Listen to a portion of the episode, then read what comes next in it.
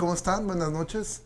Como siempre es eh, un gusto poder eh, vernos por este medio y estar este, compartiendo este tiempo del libro de Romanos con, con cada uno de ustedes. Eh, hoy pues estoy aquí en, en- estamos aquí en casa de, de Pame, que por cierto es alguien que está siguiendo siempre las transmisiones, eh, eh, parte de nuestra, de nuestra iglesia y bueno, el día de mañana es su cumpleaños y pues nos invitó un grupo hiper pequeño, no crean que estamos aquí este, rompiendo reglas. Eh, y pues bueno, el día de mañana es su cumpleaños, entonces pueden felicitarla por ahí. Y bueno, vamos a comenzar orando. Padre, te agradecemos muchísimo por esta, por esta noche que nos permites nuevamente, el podernos reunir, el poder estar aquí todos juntos, Señor. Gracias por la vida de mis hermanos que están tomándose el tiempo para conectarse, para poder considerar eh, el poder aprender de tu palabra, Señor. Gracias, Padre, porque desde el día 30 de marzo hemos comenzado este recorrido en el cual hemos estado aprendiendo de tu palabra, en específico en el libro de Romanos. Gracias, Señor, por, por, por mis hermanos y te pido, Señor, que nos ayudes a cada uno de nosotros a poder vivir el Evangelio, a poder moldear el Evangelio en nuestras vidas y a poder em, ser cada vez más como tú. Oramos todo esto, Señor, en el nombre de Jesús. Amén. Bueno, este, saludos a, nuestra hermana que nos mira desde Tampico, Tamaulipas. Eh, por aquí aprovecho a dar un mensaje a nuestros hermanos de la IBEG, este, que son miembros, por ahí les llegó una invitación de un grupo cerrado. Este, algunos de ustedes, si están viendo esto, por favor escriban al WhatsApp. Si eres miembro de la IBEG, escribe al WhatsApp, por favor, para podernos de, acu- de acuerdo ahí. Es muy importante que el día domingo nos podamos mirar por, por ese medio. Entonces, eso es un aviso únicamente para nuestros hermanos de la IBEG. Y bueno, em, comenzamos. Estamos viendo eh, en lo que es ya el capítulo, el capítulo 15, estamos ya en esta parte, estamos ya avanzando bastante. Realmente vamos a terminar el libro de Romanos eh, el día miércoles de la próxima semana, primero Dios, eh, el próximo jueves. Vamos a terminar ya el libro de, el libro de Romanos. Si Dios lo permite, el día lunes tendremos esta entrevista con el pastor Sergio Gebel. El día martes, miércoles y jueves terminamos el libro de Romanos. Y el día viernes esperamos cerrar eh, con algún otro pastor invitado. Aún no, no sabemos quién es. Eh, estamos orando por una persona en específico. Si Dios nos da gracia, poderlo tener, pero quien sea que esté, lo importante va a ser poder participar nosotros en la, de la palabra de Dios. Entonces, tú sabes, hemos hecho siempre este recorrido de- desde el capítulo 1, ahora ya estamos en el capítulo 15, capítulo 1, 2 y 3, lo que es la culpabilidad del hombre, su, su imposibilidad de buscar a Dios. Y capítulo 3, la mitad, la justificación. Esto se va a llevar a través de entender que la justificación es por, es por fe, capítulo 5, eh, capítulo 6, eh, capítulo 6 nos muestra eh, que la fe, eh, la, la fe que justifica evidentemente produce obras, estas obras nos llevan a una lucha contra el pecado, capítulo 7, todos luchamos con nuestro pecado, capítulo 8, la forma que luchamos contra nuestro pecado es a través del Espíritu Santo, capítulo 9 nos deja claro que la salvación es una obra de Dios, Dios es el quien elige, capítulo 9, 10 y 11, capítulo 12 comienza eh, eh, comienza Pablo a dejarnos en claro cómo es que luce una vida que está centrada en el Evangelio, cómo es que luce una vida que ama a, a Dios. Y comienza Pablo, así que les ruego por las misericordias de Dios que presenten eh, sus cuerpos como sacrificio vivo, santo, agradable a Dios, que es su culto racional. Y a partir de ese momento Pablo va a comenzar con una serie de, de ideas que tiene que ver con cómo es que el creyente debe moldear una vida que está empapada en el Evangelio. Vimos que lo primero que Pablo nos dice es que entrega su cuerpo en sacrificio vivo, santo y agradable, si vive en santidad, que es nuestro culto racional, es decir, nuestra adoración. Lo segundo que Pablo nos dice es lo relacionado con... eh, eh, con el asunto de, eh, de poder nosotros vivir en, en- un cuerpo. Pablo va a poner el ejemplo del- de, de este, de un cuerpo que somos miembros unos, unos de otros y poder nosotros estar eh, como un solo cuerpo y poder servir a Dios con nuestros dones, con nuestros talentos a ese cuerpo. Lo tercero que nos enseña Pablo es que el amor es sin fingimiento, que debemos amarnos, una vida eh, transformada por el Evangelio es una vida que ama, ¿sí? ama a, a- a sus hermanos, pero también ama a los que no son sus hermanos, ¿sí? Y, en cuanto esté en Él, procure estar en paz con todos los hombres. Vimos que una vida centrada en el Evangelio es una vida que tiene una perspectiva correcta del futuro, entendiendo que estamos viviendo en una, en una noche, pero que el, el día viene, el, el Señor va a regresar. Y lo último que vimos es que el creyente empapado por, por, el Evangelio es una persona que entiende perfectamente que hay diferencias entre nosotros, pero sabe lidiar con estas diferencias. ¿Sí? Y es ahora lo que Pablo está hablando desde el capítulo 14. Pablo ha hablado acerca de los fuertes en la fe, de los débiles en la fe. ¿sí? Y nos ha animado a recibir a los débiles, pero no para contender. Si tú recordarás lo que habíamos dicho, eh, los judíos llegaban a la fe y ellos venían con un montón de ideas del judaísmo, que cuando llegaban ellos a, formar parte de la iglesia, les era muy difícil el poder deshacerse de todas estas ideas que ellos traían. Y Pablo dice, reciban a los débiles en la fe, pero no para contender, sino para poder mostrar amor.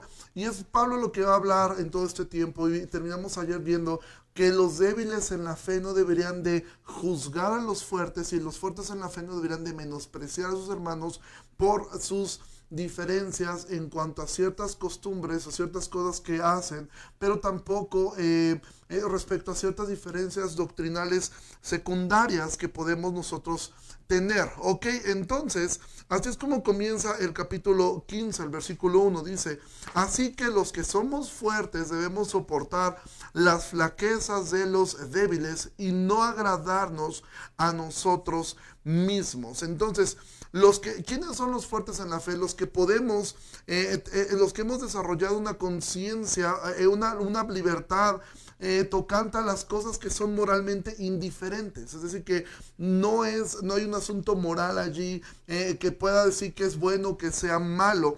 ¿sí? Pero eh, Pablo ha dicho esto. Ahora, ¿cómo logras esa conciencia? Bueno, en la medida de fe que tienes. Es decir, el conocimiento de la palabra que te va dando libertad de conciencia, ciertas libertades que tú dices, esto eh, es algo indiferente moralmente. Hemos puesto varios ejemplos de algunas actividades que son, no podemos decir que son buenas o son malas, sencillamente son actividades que alguien pudiera elegir hacerlas, alguien pudiera elegir abstenerse de estas cumpleaños, eh, celebrar la Navidad, celebrar ciertas cosas que no son moralmente incorrectas y se hacen tampoco, eh, podríamos decir que están, hay un mandato de hacerlas, cada uno en su conciencia puede hacerlos. Entonces, Pablo dice, no agradándonos a nosotros mismos. Es decir, Pablo está diciendo, el fuerte en la fe es el que no está buscando agradarse a sí mismo, es el que, el que puede considerar a sus hermanos eh, por encima de él que puede decir, ok, esto es indiferente moralmente hablando, pero por amor a ellos yo puedo buscar no agradarme a mí mismo, lo que yo quiero hacer, como yo pienso, sino que estoy buscando el poder agradar a, a, a, Dios a través de soportar a mi hermano. Y ahora Pablo va a ocupar el ejemplo supremo del creyente, el ejemplo más grande que puede tener un creyente. Ahora Pablo va a usar el ejemplo más grande que nosotros podemos tener. Pablo no se va a poner como ejemplo, él no va a decir como dicen filipenses, sean imitadores de mí. No, ahora Pablo va a poner el ejemplo más grande y con esto Pablo está cerrando prácticamente el libro de Romanos. Pablo va a cerrar el libro de Romanos en el cual nos ha hablado acerca del Evangelio, nos ha dicho cómo es que se vive, ahora cómo se vive el Evangelio y ahora Pablo va a poner el ejemplo más grande que el creyente puede tener. ¿Cuál es ese ejemplo? Jesús. Y vamos a ver versículo 2. Dice, cada uno agrade a su prójimo en lo que es bueno para edificación ¿sí? Es decir, Pablo antes de entrar esto está diciendo, agrada a tu prójimo en lo que es bueno, en lo que lo edifique. Pablo no está aquí hablando de solaparnos el pecado. Pablo aquí no nos está dando una instrucción de, bueno, con tal de que le caigas bien a tu prójimo, mejor voltea la cara a otro lado cuando él esté pecando, cuando él esté haciendo algo incorrecto. Tú voltea para otro lado y hazte cuenta que nadie vio, nadie supo, nadie dijo nada. ¿Sí? Sino que dice, ama a tu prójimo lo que es bueno, para edificación. ¿Qué significa edificación? Algo que ayude a la persona a ser lo más apto. ¿Sí? Algo que ayude a esa persona a poder crecer. Ahora buscamos agradar a nuestro prójimo en cosas que, eh, eh, que sean secundarias. Decir, que yo puedo eh, llevar esto, puedo soportar esto. Él quizá tú tienes un hermano que a lo mejor dice, es que yo la Navidad me genera un problema de conciencia. Y dices, bueno, está bien, puedo no, no, eh, no participar de ello con tal de que mi hermano esté en paz. ¿sí? Pero no en cosas que es solaparnos el pecado. Pablo no está hablando de solaparnos el pecado. Pablo no nos está dando aquí una, una puerta así, bueno, con tal de llevar la fiesta en paz, entonces tú olvídate de, estar em, solapando ahí el, pecado de los demás. Y entonces Pablo ahora va a poner el ejemplo más grande y más supremo que podemos tener. Versículo 3. Porque ni aun Cristo se agradó a sí mismo. Antes bien, como está escrito, los vituperios de los que te vituperaban cayeron sobre mí. Y podríamos parar en este versículo prácticamente el resto de la noche y podríamos hablar sobre este texto durante días enteros. Pablo dice, ni aun Cristo se agradó a sí mismo. Es decir, él está diciendo Jesús, recuerden Jesús, no vino a este mundo para agradarse a sí mismo. De hecho, Pablo lo dirá de una forma más clara en Filipenses 2. Él dijo, haya pues en ustedes este sentir que hubo también en Cristo Jesús, el cual, siendo en forma de Dios, no estimó el ser igual a Dios como cosa que aferrarse, sino que se despojó a sí mismo, tomando forma de siervo, hecho semejante a los hombres, y estando en la condición de hombre, se humilló a sí mismo, haciéndose obediente hasta la muerte y muerte de cruz. Pablo va, a mostrar que Jesús moldeó una vida centrada en lo que él acaba de, hablar. ¿sí? Jesús moldeó una vida de, de abnegación, Jesús moldeó una vida de servicio. Jesús moldeó una vida de perdón. Jesús moldeó una vida de anteponer sus derechos, de anteponer lo que era bueno para Él, de anteponer lo que era agradable para Él por amor a nosotros. Entonces Jesús siendo Dios no vino a agradarse a sí mismo. Y Cristo nos puso este ejemplo. Él vino para vivir una vida que le agradara a su Padre. ¿Y cuál era la vida que le agradaba a su Padre? Que Él viniera a servirnos a nosotros que Él viniera a ser siervo de todos nosotros, que Él viniera a, mostrar amor, servicio, ternura, compasión, perdón, gracia a nosotros. Entonces, Pablo pone ahora el ejemplo. Él dice, ok, les cuesta trabajo todo lo que les acabo de decir. ¿Cómo es que el creyente debe moldear una vida centrada en el Evangelio? Bueno, ahora les pongo el ejemplo que tenemos para que cuando les cueste trabajo eso puedan mirar a Jesús. ¿sí? Pablo dice, versículo 4, porque las cosas que se escribieron antes para nuestra enseñanza se escribieron, a fin de que por la paciencia y la consolación de las escrituras tengamos esperanza. Entonces Pablo dice, cuando nos encontramos en problemas, en tribulaciones, angustias, la Biblia nos enseña a estar firme, nos da esta consolación, ¿sí?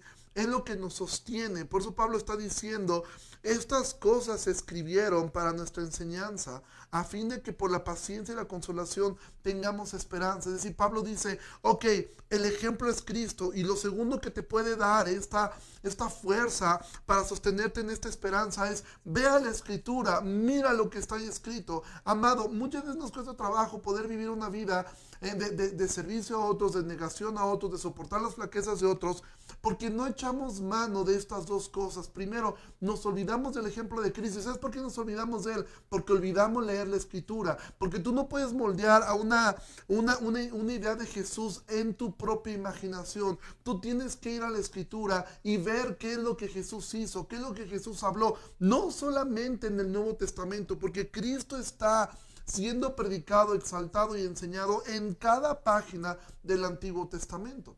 ¿Sí? Entonces, eh, eh, por eso Pablo dice, las cosas que se escribieron para tu enseñanza se escribieron a fin de que por la paciencia y la consolación de las escrituras tengas esperanza.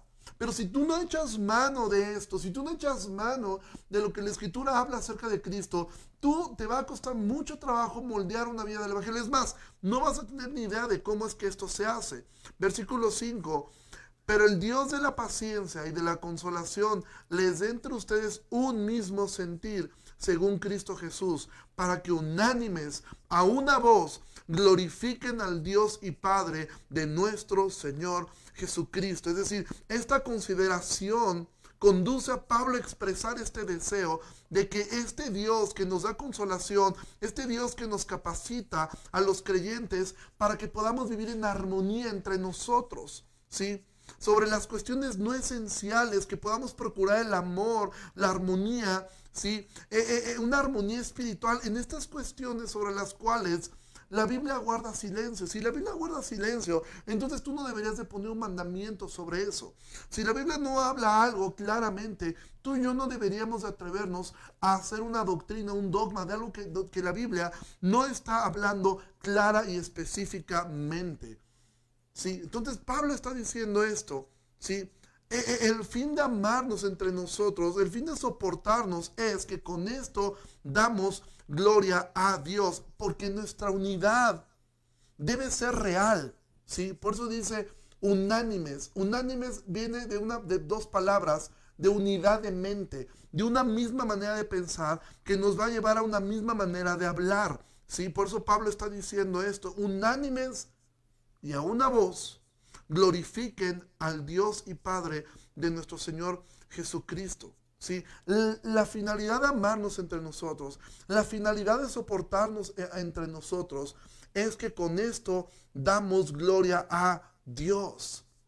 Con esto glorificamos a Dios. No hacemos esto de soportarnos unos a otros solamente para llevar la fiesta en paz entre nosotros, solamente para estar bien entre nosotros. Lo hacemos porque con esto Dios es glorificado. ¿sí? Y cuando te cueste trabajo tener un amor que no sea fingido, tú tienes que decidir amar. Decidir amar a aquellas personas que te han hecho daño, decidir amar a aquellas personas que te han ofendido, decidir amar, pero ¿cómo logro no tener un amor que sea fingido? ¿Cómo logro tener un amor realmente honesto y sincero? Echa mano de mirar a Jesús, de mirar a Cristo, de mirar Pablo está ocupando este ejemplo porque él sabe que todo lo que ha hablado respecto a vivir en santidad, respecto a servir en una iglesia local con tus dones, respecto a amarnos entre nosotros y preferirnos, respecto a amar a tus enemigos, respecto a tener una, no tener miedo del futuro, respecto a, soportar las diferencias entre nosotros, entre aguantar las, las debilidades de otro. Entonces, ¿cómo es que nosotros deberíamos de tener esto? Bueno, amado, Pablo está diciendo esto. Mira a Cristo Mira a Cristo, míralo a Él. ¿sí? Pablo, versículo 7 dice, por tanto, recíbanse los unos a los otros como también Cristo nos recibió. Y nuevamente Pablo pone el ejemplo supremo del creyente. Hazlo como Cristo te recibió a ti. Si Cristo te recibió a ti, ¿quién eres tú para rechazar a otro? ¿Quién, quién soy yo para, para rechazar a otro? Dice, para gloria de Dios, pues les digo que Cristo Jesús vino a ser siervo de la circuncisión para mostrar la verdad de Dios, para confirmar las promesas hechas a los padres y para que los gentiles glorifiquen a Dios por su misericordia, como está escrito. Por tanto, yo te confesaré entre los gentiles y cantaré a tu nombre. Si el Hijo de Dios perfecto y libre de pecado estuvo dispuesto a introducir pecadores como tú y como yo a la familia de Dios, ¿Cuánto más nosotros como creyentes deberíamos estar dispuestos a perdonarnos, acoger y aceptar a nuestros hermanos a pesar de las diferencias, a pesar de los desacuerdos que tenemos sobre asuntos secundarios? ¿Sí? Jesús se presentó a sí mismo como un sacrificio vivo. Él nos vino a servir y nos amó cuando nosotros éramos sus enemigos. Entonces Pablo está poniendo de ejemplo a Jesús. Pablo no se está poniendo de ejemplo él mismo. Pablo está utilizando el ejemplo supremo del creyente. ¿Cuál sería la justificación que tú y yo podríamos tener para no recibir a alguien, para no perdonar a alguien, ¿sí? para dejar y abandonar el cuerpo en el cual Dios decidió que estuvieras? Pablo dice, en el lugar donde fuiste sembrado y quédate. ¿Cuál sería la razón por la cual hacer esto?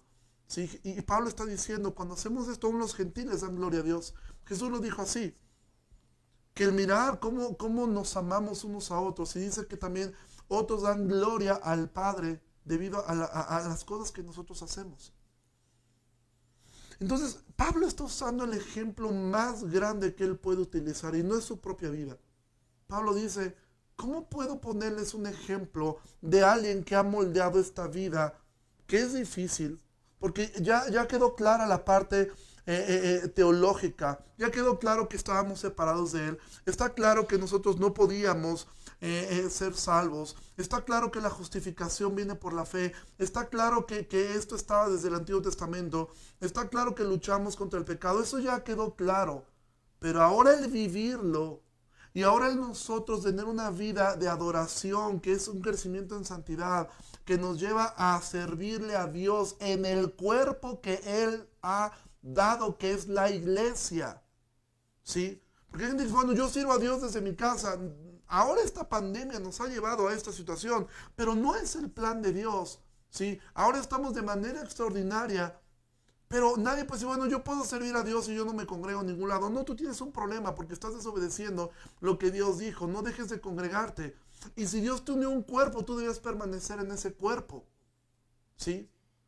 Pablo está diciendo, ¿cómo te explico esto? Bueno, mira a Cristo. Yo sé que es difícil amarnos, sé que es difícil amar a tus enemigos, sé que es difícil soportar las diferencias entre nosotros, sé que es difícil aguantar las flaquezas de los débiles en la fe.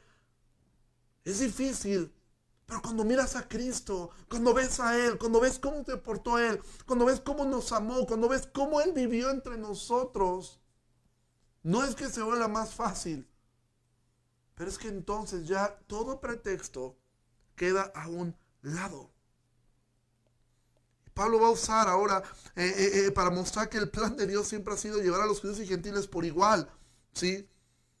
para quitar estos prejuicios que había entre judíos y gentiles Pablo va a incluir ahora citas del Antiguo Testamento, versículo 10 dice, y otra vez dice, alégrense gentiles con su pueblo, y otra vez alaben al Señor todos los gentiles y magnifiquenle todos los pueblos, y otra vez dice Isaías, estará la raíz de Isaí, y el que, que se levantará a regir los gentiles, los gentiles esperarán en él. ¿sí?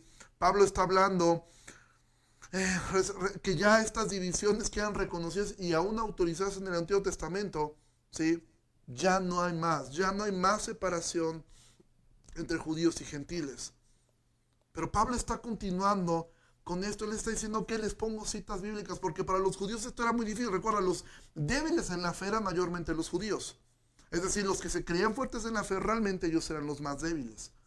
Y para ellos Pablo les está diciendo, miren, las escrituras ya hablan acerca de esto. Ya dejen de estarse peleando por pequeñeces. Dejen de estarse peleando por situaciones de que si uno come carne, que si el otro no come carne, que si uno guarda el sábado, que si el otro no lo guarda. Dejen de estar discutiendo sobre estas situaciones que son secundarias. Esto cómo aplica con nosotros lo hemos visto. Deja de estarte peleando si tu hermano decide abstenerse de, algunos alimentos o él no, o él no gusta de, ir al cine o él o, ella eh, prefiere usar en cierta, cierto tipo de ropa. Deja, dejemos de pelearnos por situaciones secundarias. Que si uno cree que si los dones siguen, si otro cree que los dones continúan, si uno cree que esto no nos lleve a unas discusiones eh, eh, sin fin, que, cuyo único fin es realmente a querer presumir quién es quien sabe más muchas veces. Hay lugar para todo esto, hay lugar para poder intercambiar puntos de vista, hay lugar para poder aprender de otros, porque recuerda, la conciencia puede ser entrenada por la palabra de Dios. Pero Pablo está diciendo a los judíos y a los gentiles, ya esta barrera ya fue rota. Versículo 14.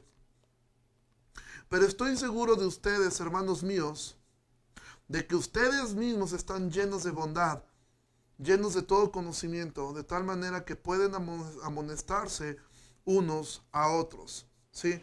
Pablo recuerda, eh, recuerda el capítulo 1, Pablo no conocía esta iglesia, no conocía este grupo de creyentes, sabía de ellos muy probablemente por Priscila y Aquila. De hecho, Priscila y Aquila, al momento que Pablo escribe esta carta, Priscila y Aquila ya estaban nuevamente en Roma.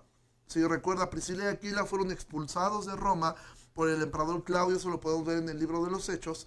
Pero para este momento ellos seguramente ya estaban ahí. ¿Cómo lo sé? Porque en el capítulo 16 se le envía saludos a Priscila y Aquila y a la iglesia que estaba en su casa. Entonces, Pablo ahora está, no conocía esto, pero él, él, confía en que ellos van a tomar bien estas, estas eh, amonestaciones finales que él está haciendo. ¿sí? Ahora, esta confianza se basa en lo que ha escuchado él. ¿sí? Eh, que, eh, que está seguro que esto los va a llevar a no confundir que el no lidiar, que el amarnos y el soportar las diferencias que podemos tener unos con otros no nos debe llevar a solaparnos. Por eso Pablo dice, de tal manera que puedan amonestarse los unos a los otros. ¿sí? ¿En qué nos amonestamos? En lo que sí está incorrecto.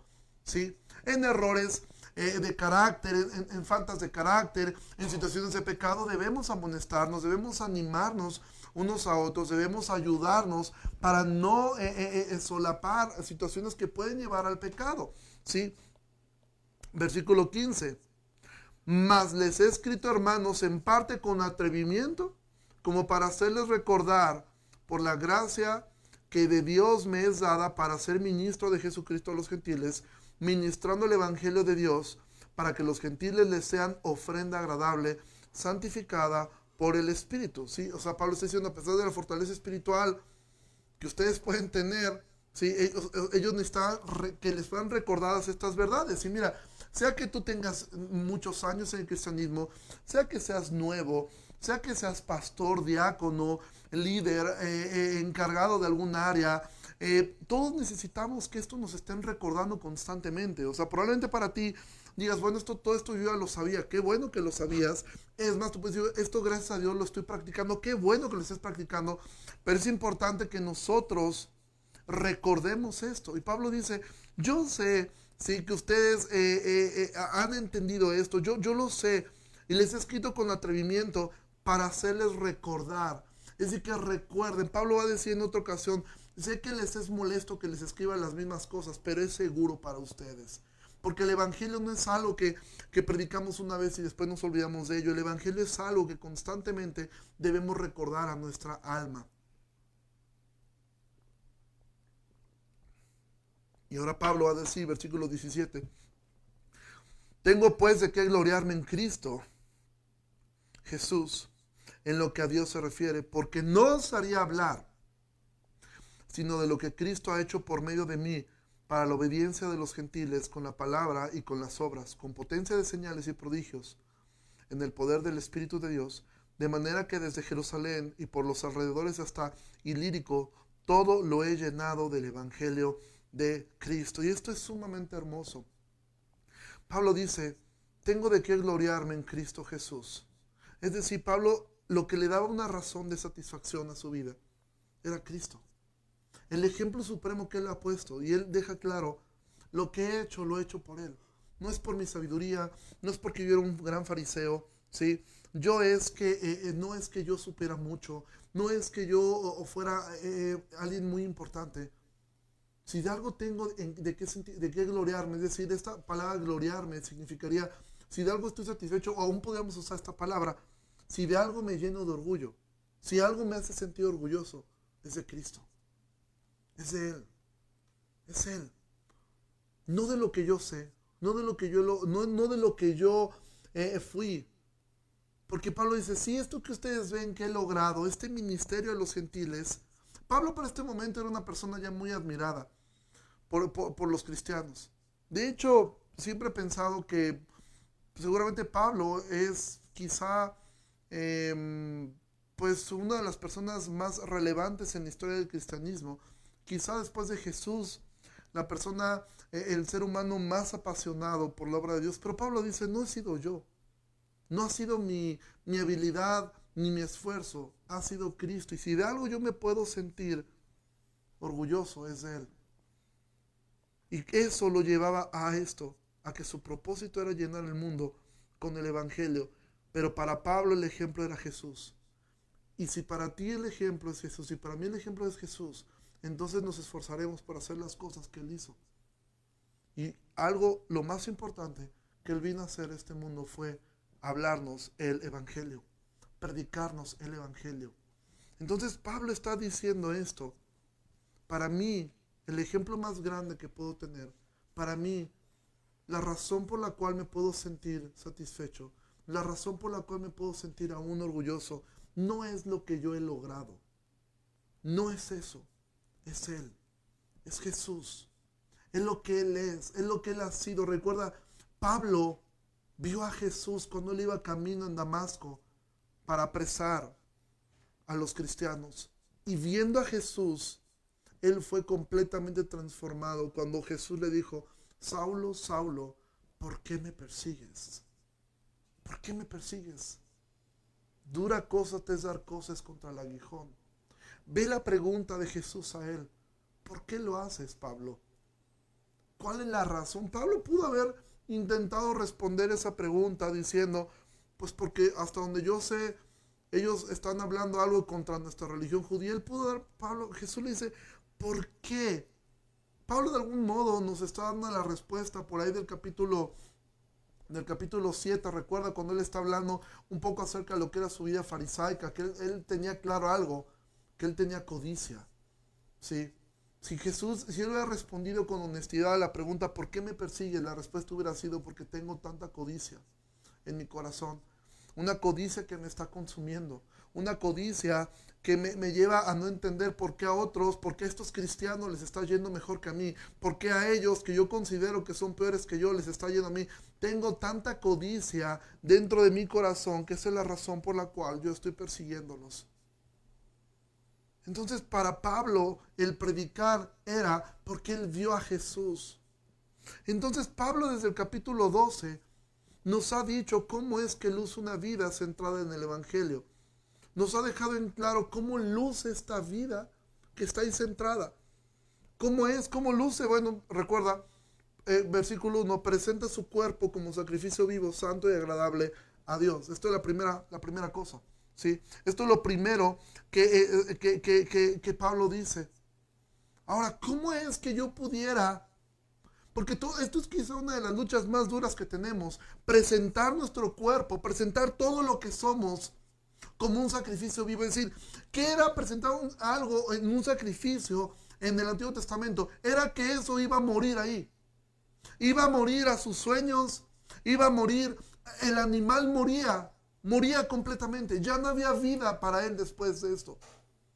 Cuando Pablo está diciendo, les ruego que presenten sus cuerpos como sacrificio vivo. Pablo está diciendo es, les ruego que mueran a sus sueños, mueran a sus metas, mueran a, sus deseos, mueran a su yo, mueran a su ego, mueran a su carrera, mueran a su dinero, mueran absolutamente todo.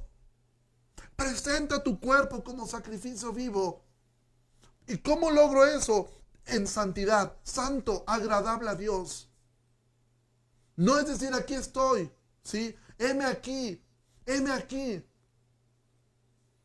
Me, gusta lo que, Paul Washer, eh, eh, él, dice que en ocasiones jóvenes llegan a él y dicen, es que yo quiero, yo quiero ser misionero, quiero irme a un lugar duro. Y él les pregunta, horas, y bueno, no, no mucho, procura hacerlo, pero fallo mucho. ¿Han leído la escritura completa cuántas veces? No, no lo he hecho, pastor. Ok, sirves en tu iglesia. No, tampoco lo hago, pero yo quiero ser misionero. Y él les responde, ¿y por qué crees que serías útil para el, para, el servicio? ¿Por qué crees que serías útil? No solamente es ir y presentar de aquí estoy, no es crecer en esta santidad de decir voy a morir a mis sueños, voy a morir a lo que yo anhelo, voy a morir. Ahora eso es fácil, no, no es fácil. No es fácil. Por eso mira a Cristo, el cual se sacrificó por nosotros, el cual se santificó por nosotros. ¿Sí? Cuando te cueste trabajo vencer áreas de pecado, mira a Jesús y ve que Él es más hermoso que lo que el mundo te puede ofrecer. Jesús es más hermoso que el pecado, es más hermoso que el dinero, es más hermoso que el sexo fuera del matrimonio, es más hermoso que un trabajo, es más hermoso que cualquier cosa. Es más hermoso que cualquier situación. Por eso David decía cuando él pecó, vuélveme el gozo de mi salvación. Recuérdame lo hermoso que eres tú. Recuérdame que eres más hermoso que el pecado. Recuérdame que eres más hermoso que el mundo. Cuando te cueste trabajo entregar tu cuerpo en sacrificio vivo, recuerda a Jesús. Mira a Jesús, míralo a Él y ve que Él es más hermoso que cualquier cosa que este mundo te puede ofrecer. Porque ahora eres joven probablemente, probablemente ahora que estás viendo esto tienes fuerza, pero dentro de 30 años no la vas a tener. Muchos de ustedes dentro de 30 años van a depender de que alguien los, los lleve al baño, van a depender de que alguien los cambie, van a depender de que alguien les dé de comer en la boca. En 30 años algunos de ustedes estarán muertos. Y la vida habrá terminado. Pero si tú no centras tu vida en que Él es más hermoso, Él es más bello que cualquier pecado, que, Él es más hermoso que la droga, más hermoso que el alcohol, más hermoso que cualquier situación que este mundo te pueda ofrecer. Mira a Cristo.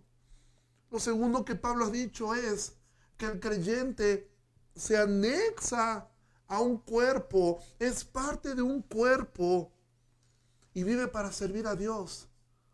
Si tiene un don de profecía, que lo ejerza conforme a la mía de fe. Si el de enseñar, si el de dar, si el de servir, si el de repartir, si el de, el de, el de el de liderar, el de misericordia, que lo haga. Como nos cueste trabajo decir, bueno, ¿por qué tengo que hacer todo yo?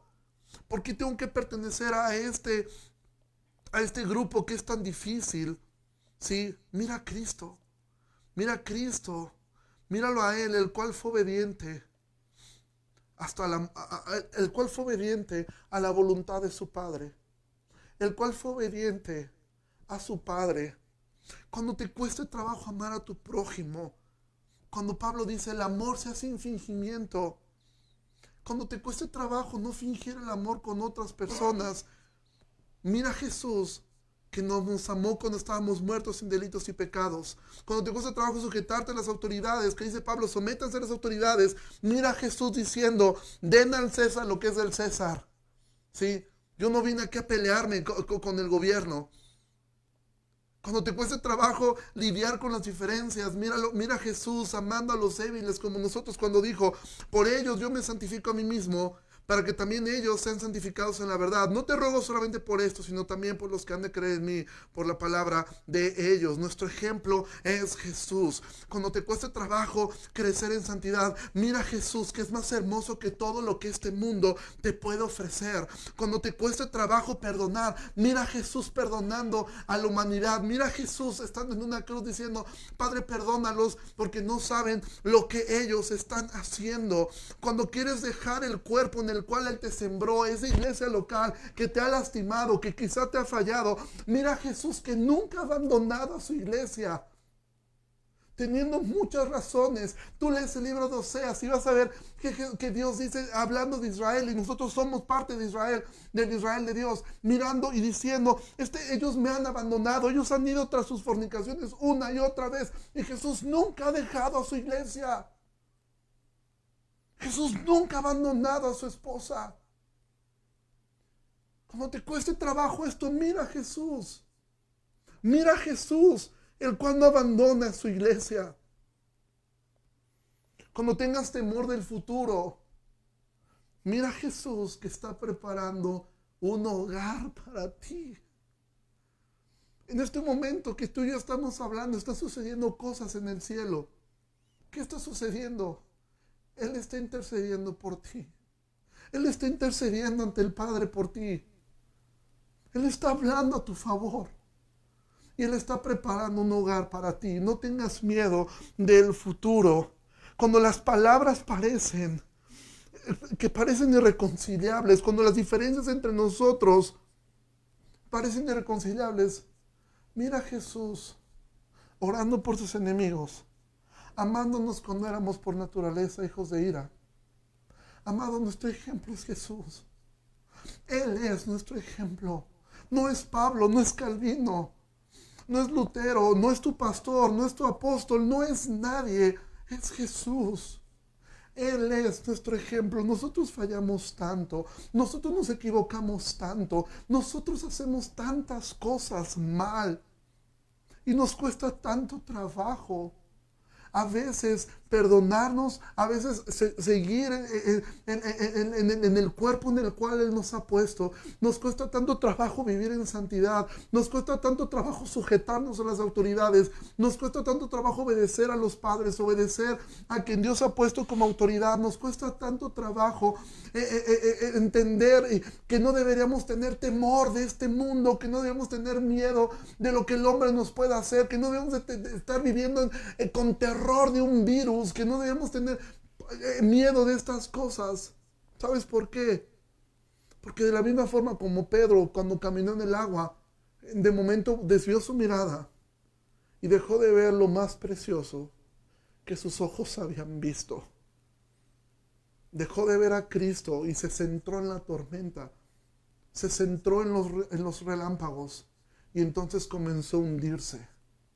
Y cuando tú y yo dejamos de mirar a Cristo, dejamos de ver su ejemplo, dejamos de admirarlo a Él, entonces comenzamos a hundirnos en este mar de nuestro propio egoísmo. Comenzamos a hundirnos en el miedo, comenzamos a hundirnos en el pecado, comenzamos a hundirnos en tantas cosas. Pero gracias damos a Jesucristo, a Dios por Jesucristo, el cual de la misma forma como Pedro clamó, Señor, sálvame. Y en ese momento la mano del maestro lo tomó de nuevo lo levantó y lo puso a caminar nuevamente. Y si tú has leído esa historia, esa historia termina con Pedro llegando a la barca y los doce adorando a Jesús. Él es nuestro ejemplo, amado. Él es. Entonces Pablo ha hablado desde el capítulo 12. Les ruego por las misericordias de Dios que hagan lo que les voy a decir, que vivan en santidad que sean parte de un cuerpo, que se amen entre ustedes, que amen a sus enemigos, que se sujeten a las autoridades, que, que, aprendan a lidiar con sus diferencias. Pero Pablo va a decir, pero si no ha quedado claro a qué me refiero por las misericordias de Dios, ahora les pongo un ejemplo más alto. Miren a Jesús. Mírenlo a Él. Mírenlo a Él para que ocurran estas cosas para algunos te inspire a ser más como Él, pero para otros que sientas vergüenza de poder ver cómo Él te ha perdonado a ti, cómo Él nunca te ha abandonado y sentir vergüenza en cuando yo no perdono a otros, cuando yo me creo mejor que otros, cuando yo me niego a sujetarme a las autoridades, cuando yo me niego a morirme, a, morir a mí mismo a mis deseos, a mis sueños, a mis anhelos, a mis metas personales. Entonces nosotros podamos ver esto, podamos tener esta seguridad de quién es Él. Pablo ha usado el mejor ejemplo que tiene. Ha usado no solo el mejor ejemplo, ha usado el único ejemplo que él tiene. Jesús. Jesús. Y amado, yo sé que esto no son predicaciones. Mira a Jesús. Cuando tengas miedo, cuando tengas miedo del futuro, mira a Jesús. Cuando has pecado, mira a Jesús. Míralo a Él. No te encierres en el pecado. Mira a Jesús. Míralo a Él. Sé como Jesús. Esfuérzate por pensar como Jesús, pero esto no lo vas a lograr si tú no escudriñas la palabra de Dios para poder ver cómo es Jesús. ¿Cómo es Jesús desde Génesis 1, capítulo 1, versículo 1, hasta Apocalipsis 22? ¿Cómo es Él? ¿Cómo es Jesús? ¿Cómo piensa Jesús? ¿Cómo actuó Jesús? Sé como Jesús. Vive como Jesús. Habla como Jesús. Perdona como Jesús. y espera a que Jesús regrese. Para ese glorioso día, cuando tú y yo llegaremos al cielo, llegaremos a su presencia y podemos mirarlo a Él. A mí me emociona pensar en ese día. Me emociona en el momento de poder llegar y yo me imagino el momento en que puedo llegar y encontrarme a gente que amo ahí y poder ver y poder preguntar ¿Y dónde está él? ¿Y dónde está ella? ¿Y dónde está tal persona? Y poder decir, él está acá, poder conocer a los santos, ¿sí? Poder conocer a los santos y poder estar allí, poder, eh, eh, eh, poder estar emocionado de poder mirar a, tantas personas. También mirar a personas con las cuales tuve diferencias en este mundo y poder ver que Cristo ahora nos ha hecho uno. Pero sobre todo poder ver a Cristo, poder verlo a Él, poder hablar con Él, horas y horas y horas. Amado, mira a Cristo, mira la eternidad. Y esto te dé fuerza para entender que puedes mirar a Cristo gracias a lo que Pablo ha hablado. Gracias a que Él decidió amarte. Él decidió amarte y nada te puede separar de Él. Nada, incluido tú. Le perteneces. Eres suyo. Te compró a precio de sangre. Le costaste su vida. Eres suyo. Pero ahora esfuérzate en vivir dignamente. Dignamente de Él. Y que el Cordero reciba el justo galardón por su sacrificio. Y así es como llegamos a esta, a, esta parte de, eh, de, Romanos capítulo 15. Ah, que es hermosa, porque Pablo nos ha dejado el mejor ejemplo que él tiene y el mejor ejemplo que nosotros tenemos, a Jesús. Que esto nos ayude, hermanos, a poder meditar en Él. Cuando te cueste trabajo algo en la vida, medita en Él. Cuando te cueste trabajo moldear el Evangelio, sé como Jesús, sé como Él. Que esto nos ayude, hermanos, y vamos a terminar orando. El día de mañana tenemos nuestra conversación con el pastor Héctor Salcedo. De verdad, no te lo debes perder. Yo te animo a que compartas aún esto. Creo que el tema que va a hablar es un tema que a todos nos atañe, que es la mayordomía en cuestiones del dinero, cómo, cómo usar el dinero sabiamente y cómo mostrar a Cristo en el uso de nuestro dinero. Comenzando por mí será una gran enseñanza, ¿sí?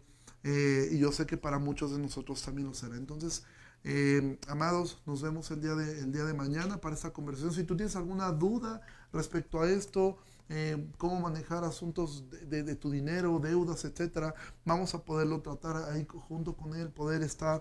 Eh, ¿Por qué lo hacemos? Porque el libro de Romanos habla de eso. Capítulo, capítulo 13 dice: No deban nada a nadie, este, paguen sus impuestos. Y después en el capítulo 16, Pablo va a hablar acerca de, de una ofrenda que se levantó para ayudar a los a los, eh, a los santos en, que están en Jerusalén. Entonces, esa es la razón por la cual estamos hablando de esto. Entonces, nos vemos el, eh, el, día de mañana, 8 de la noche, con el pastor Héctor Salcedo y vamos a terminar orando. Dios, te agradezco mucho por tu palabra y gracias, Señor, porque nos has permitido eh, nuevamente poder participar de ella.